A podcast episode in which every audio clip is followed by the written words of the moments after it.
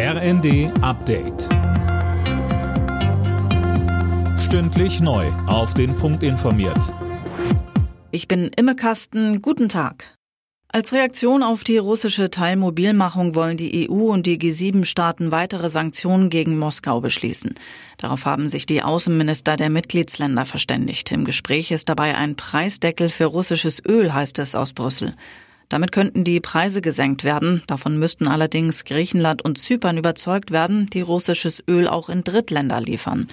Von Ungarns Regierungschef Orban kommt außerdem Widerstand. Er fordert, dass alle Russland-Sanktionen aufgehoben werden. Der Bund will offenbar das nächste Energieunternehmen vor der Pleite retten. Wie der Spiegel berichtet, soll nach Uniper auch der Gasimporteur Sefe, ehemals Gazprom Germania, verstaatlicht werden. Das Unternehmen steht bereits unter Treuhandschaft des Bundes. Der Europäische Gerichtshof hat die Rechte von Arbeitnehmern gestärkt. Urlaubstage dürfen nicht einfach nach drei Jahren verfallen. Mehr dazu von André Glatzel. Voraussetzung dafür ist, dass der Arbeitgeber nicht darauf hingewiesen hat, dass offene Urlaubstage genommen werden müssen. Geklagt hatte eine Frau aus Deutschland, die noch über 70 alte Urlaubstage hatte. Sie hat jetzt Anspruch auf finanzielle Entschädigung.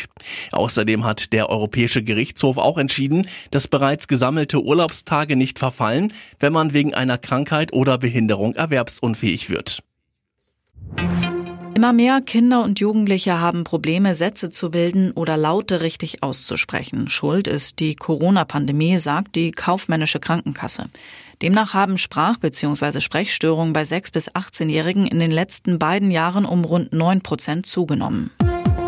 Alle Nachrichten auf rnd.de